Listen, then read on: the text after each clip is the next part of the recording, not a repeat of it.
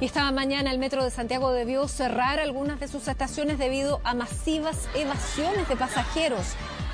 Las protestas fueron en contra del alza de la tarifa del transporte público capitalino, la que comenzó a regir el pasado 6 de octubre. El 18 de octubre me acuerdo que Santiago se detuvo. Los ánimos estaban como, bueno, extraños. En las noticias igual salían como, o sea, mencionaban todas estas protestas de los metros y la gente en realidad estaba como cada vez más indignada. Recuerdo el, el tipo este que, que dijo que tenía que levantarse más temprano la gente para, para tener un pasaje más, más barato y Creo que toda la gente en ese momento lo sintió como un escupitazo en la cara. Pero bueno, había, había visto también como videos de, de los pacos atacando como estudiantes. Recuerdo una niña baleada que me dejó bastante como mal. Y recuerdo que mm, había una convocatoria de protestar en todos los metros. Y mm, antes de viajar quería ir a hacer eso. De repente todo se detuvo, las micros ya no pasaban, el metro estaba cerrado y no entendía qué sucedía.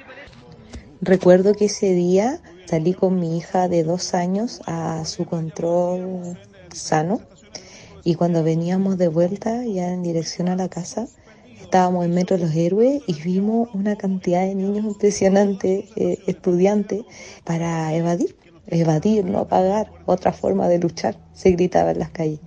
Y con mi hija, bueno, ella se asustó un poco, pero yo la agarré y le dije, ya, nosotros también tenemos que apoyar. Así que nosotros nos pasamos, pero en la micro, no en el metro.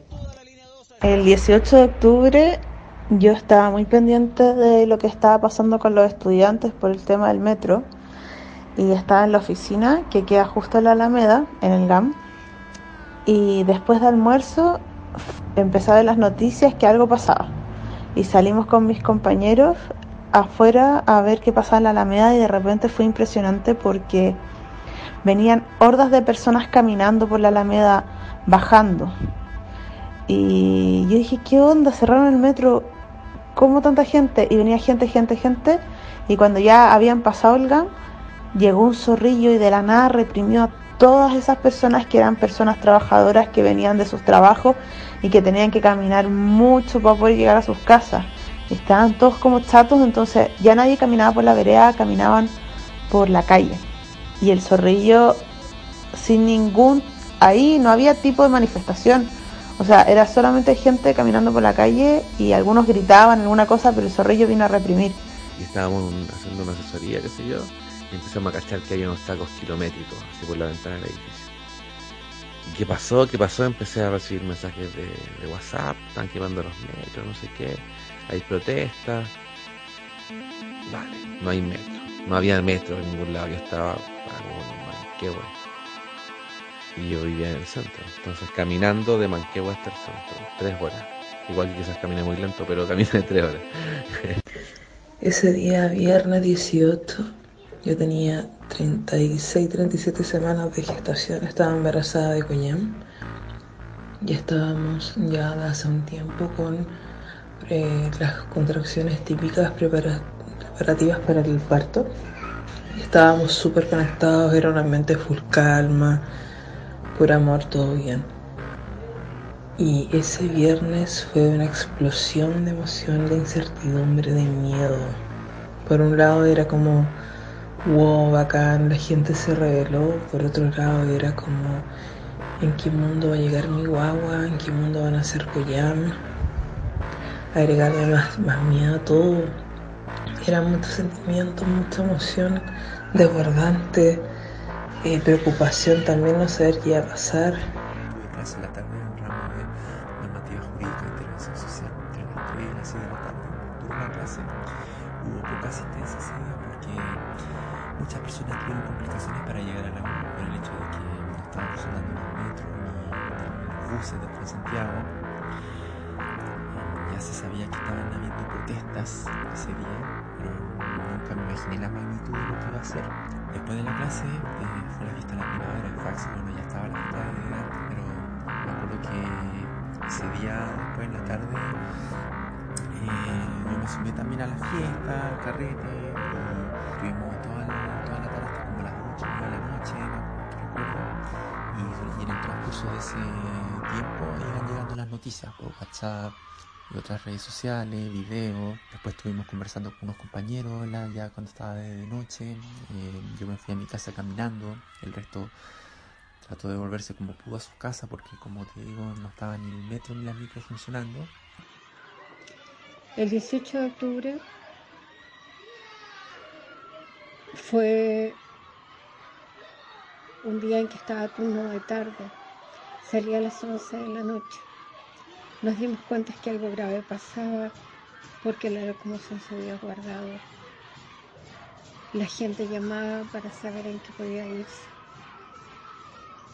Cuando pasó el móvil para ir a dejarme a mi casa, vi que todo estaba lleno de fogatas. Yo vivía en el sector de la granja, cerca de América. Y realmente la ciudad era diferente. La gente estaba en las calles, había fogatas, nadie molestó al móvil, nadie nos agredió, nada. Con, con, mi pareja, que también que trabajamos juntos, fuimos a, empezamos a recibir noticias, algo pasaba y nos fuimos hacia lo que ahora es Plaza Dignidad y había mucho taco, mucho, mucho taco, la gente no avanzaba y empezó a hacerse de noche, bueno, porque estuvimos todo el día en la calle observando qué pasaba y de repente a él lo llaman y les dicen que está quedando como la cagada, como que salió la gente a protestar en la Alameda.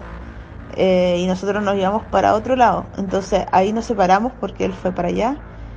Y me acuerdo que caminé mucho ese día tenía que llegar ahí cerca de donde está la Universidad de Chile, en Juan Gómez Milla. Y caminé y caminé y tomaba una micro y me acuerdo que me bajaba de la micro porque habían fogatas gigantes en la calle en Irarrázaval. Después tomaba otra micro y llegaba hasta la próxima fogata y después decidí y estaba maravillada porque era como algo muy espontáneo que había pasado en todas partes al mismo tiempo y ahí de repente llegué muy cansada a la casa y no podía creer lo que estaba pasando. Después llegamos a la casa, eh, pasó todo lo que pasó en el transcurso del día y en la noche cuando se empezaron a sentir las cacerolas y todo, eh, con mi esposo decidimos salir a apoyar a Gran Avenida y cruzamos el auto en la calle eh, detuvimos el tránsito unos momentos, la gente se tomó las calles, todos exigiendo dignidad con sus joyas, mi hija también estaba súper emocionada, fui con mis sobrinos en el auto. Y llegué y caché que estaba como la cagada, veníamos de días anteriores obviamente de, de, harto revuelo, discusiones al respecto, así que me fui una amiga y dije, amiga vamos a cacerolear al balcón, porque no sé qué va a pasar, puede quedar la zorra, así que por seguridad, balconcito, cucharé palo, sartén y vamos. Después fue una necesidad salir a la calle. Salir a la calle, escuchábamos que estaba pasando cosas, la gente pasaba gritando, aplaudiendo. Había una euforia en la calle, una libertad impresionante. Habían barricadas en todas las esquinas, la gente eh, botando semáforos. Eh, era como una lucha, botar algo, quemar algo. Era como parte de la, de la efervescencia del momento. Es, no habían pacos, no habían pacos, me acuerdo, el 18 de octubre, por lo menos donde andaba yo en el centro, y la gente se sentía muy libre, se sentía una libertad, sentía más, más seguridad que cuando están todos los pacos juntos. Se sentía seguridad de verdad, como entre las personas que nos estábamos apoyando, que estábamos en la misma. Y fue una weá así, muy, muy, muy emocionante que todavía lo recuerdo y que no voy a olvidar.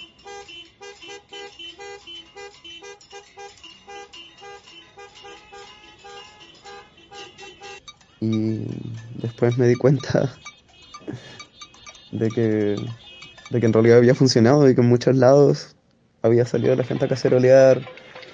Y um, lo que me sorprendió fue que Eh, bueno, vivo cerca de Paseo Bulnes y, y recuerdo que me di una vuelta porque no había mucha gente caceroleando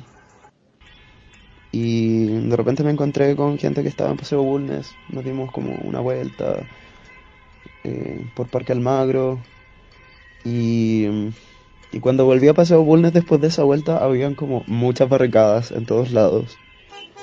Y cuando vi eso y dije como, "Mm, la cosa se puso seria, decidí como no viajar y, y de hecho viajar el, el sábado.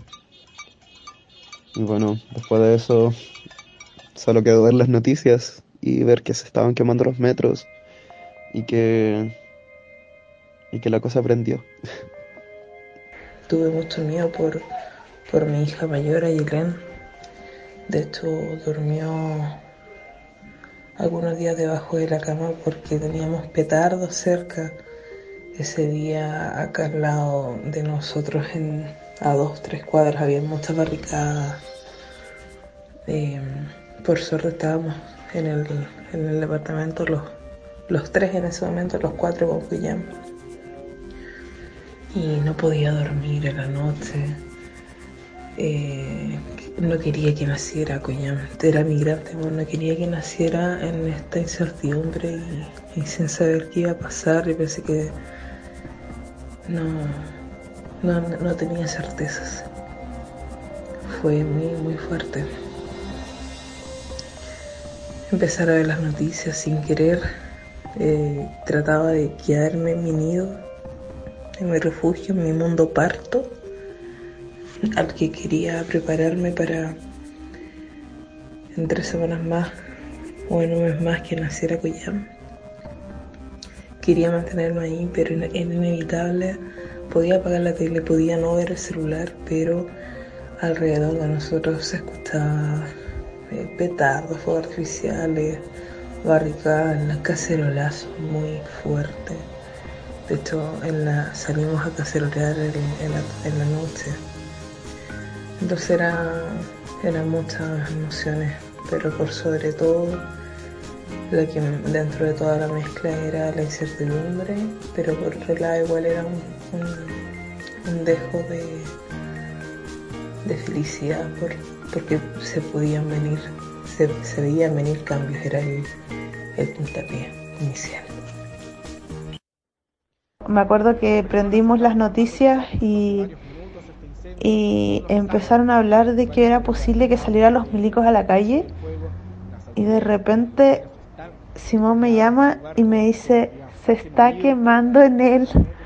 Y me manda unas fotos impresionantes que era como, como que hubiese pasado Godzilla. Y yo de verdad creía que estaba viviendo algo como en un sueño porque era como que de verdad las personas al fin se habían choreado y alzado todas al mismo tiempo, como que si alguien los hubiese puesto de acuerdo, pero en verdad nadie los había puesto de acuerdo. Eh, y estábamos muy nerviosos, nos juntamos toda la familia y no podíamos creer que iba a pasar lo del toque de queda.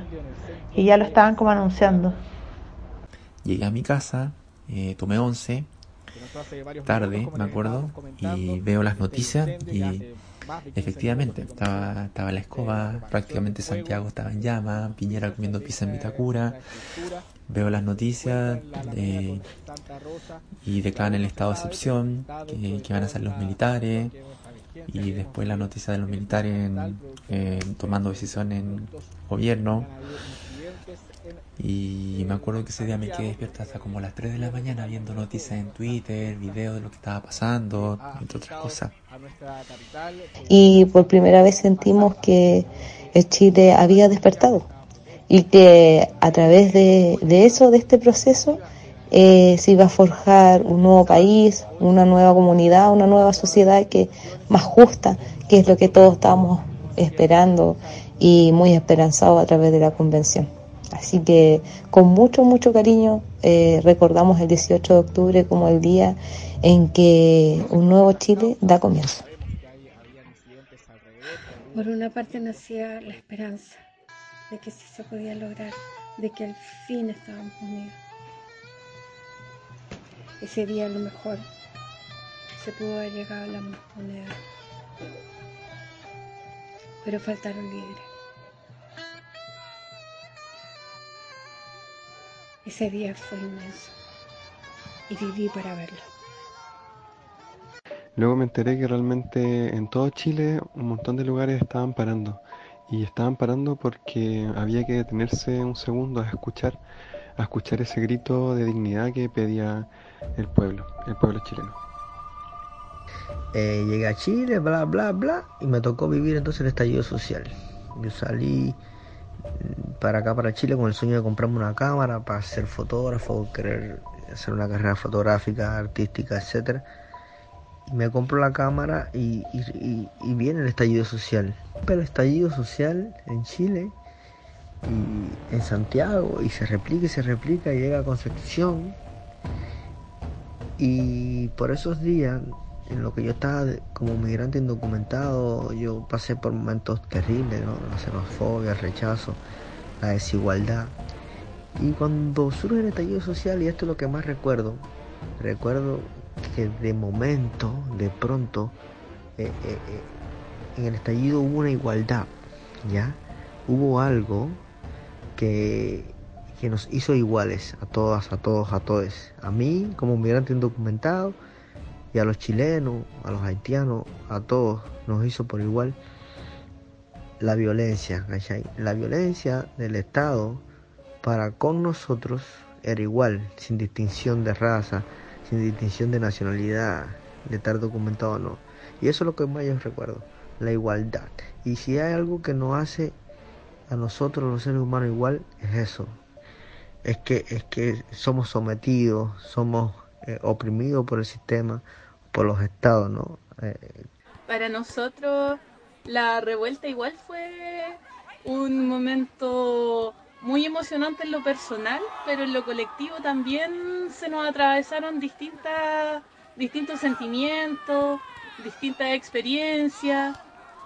Eh, llegamos así como muy entusiasmados de lo que significaba la revuelta en sí y nos dimos cuenta que nuestra preocupación por las niñas, niños de, de la pobla, de cómo estaban viendo todo eso, pasaba por otro lado, pues no pasaba como por esta efervescencia de rebeldía, de decir basta, sino que igual hubo como un cambio significativo desde el saqueo organizado, desde por primera vez, no sé, tener el refri lleno de queso o lleno de yogur. Decía, ay, pero si necesita cualquier cosa, venga para acá, nosotros tenemos de todo. Entonces, ver como esa solidaridad a partir del tener eh, cosas que nunca habían tenido fue, fue igual algo súper distinto a lo que veíamos en nuestro cotidiano, con nuestros pares, o con toda la gente que salíamos a marchar, a ver todo, el ver que igual estaban pasando otras cosas, pues el darse cuenta de todas las cosas que la gente tiene a diario y que ellos nunca habían podido tener, pues. Y que la revuelta y que el saqueo y que cómo llega a la población igual todo esto se ve de otras maneras y también el cómo el cómo recibí de la gente el querer hablar y conversarlo todo o sea personas que nunca eh, opinaban más allá o que nunca compartían más allá una conversa o una experiencia que se sintieran con esa necesidad de compartir lo que le estaba pasando, lo que estaban pensando o también entender el hecho de que una eh, viera que los ladrones o la gente que hoy día se tilda como quienes eh, son malos elementos, no son ellos, pues no es la gente que vive en la pobla, no es la gente que se anda salvando, no es la gente que a veces anda, no sé, viendo cómo llegar a fin de mes. Para octubre de 2019 estaba viviendo en la ciudad de Concepción, arrendado un departamento en calle O'Higgins, Cotucapé. Esto quedando casi al frente de tribunales, donde era el epicentro de las marchas y encuentro con las fuerzas policiales. Si bien no recuerdo lo que pasó el 18 de octubre, sí recuerdo los días posteriores, donde se seguía haciendo marcha y hubo encuentro con los carabineros. Eh, yo participé en algunas marchas, soy partidario de este estallido social, pero no del, de los saqueos y la fuerza desproporcional aplicada por las policías. Y al otro día era mi primer día de trabajo y entonces no pude ir a un meeting que era a las 11 o al mediodía acá en Concepción, pero salgo del trabajo muy rápida, ni siquiera espero a mi jefa que la conocía ese día, pero estaba así como con toda la euforia y salgo y me sumo al meeting eh, que ya se había transformado en marcha y desde ahí no paramos, desde ahí eh, continuábamos protestando, eh, caminábamos cada cuadra y en cada cuadra había una barricada en donde nos podíamos eh, acercar, conversar, en donde podíamos hacerla más grande, en donde también hubo un, saqueo y una quema em, sumamente sentida, porque fue una quema y un castigo a ciertos símbolos y a ciertas instituciones capitalistas. Hubo una destrucción masiva a toda la FP eh, que responden claramente al, a la denuncia, a esta precarización de la vida por las pensiones. Entonces yo desde mi balcón podía ver también cómo la gente eh, al momento del encuentro con las policías se producía un caos de escapar, disparos, bombas lacrimógenas. Entonces yo tenía que cerrar la ventana de mi balcón para que no entrara el olor a la lacrimógena. Me iba a mi baño para no escuchar los disparos porque eso me producía una ansiedad de saber qué estaba pasando, eh, asustado porque podía estar alguien grave afuera. Eh, también como vivía en el centro, varios de mis amigos pasaban después a mi casa para limpiarse, eh, tomar agua, no recuperarse. La violencia del Estado es lo único que nos hace iguales. O sea, ¿por qué no nos puede hacer igual el derecho a tener una salud digna, el derecho a, tener una educación digna, ¿no? O el derecho a, muchas cosas que podrían hacerlo iguales y no lo hacen, pero la violencia sí. Y algo que todavía está pasando y todavía está ahí como en el aire y cada octubre vuelve como ese sentimiento de, de sentirse parte de algo mucho más grande.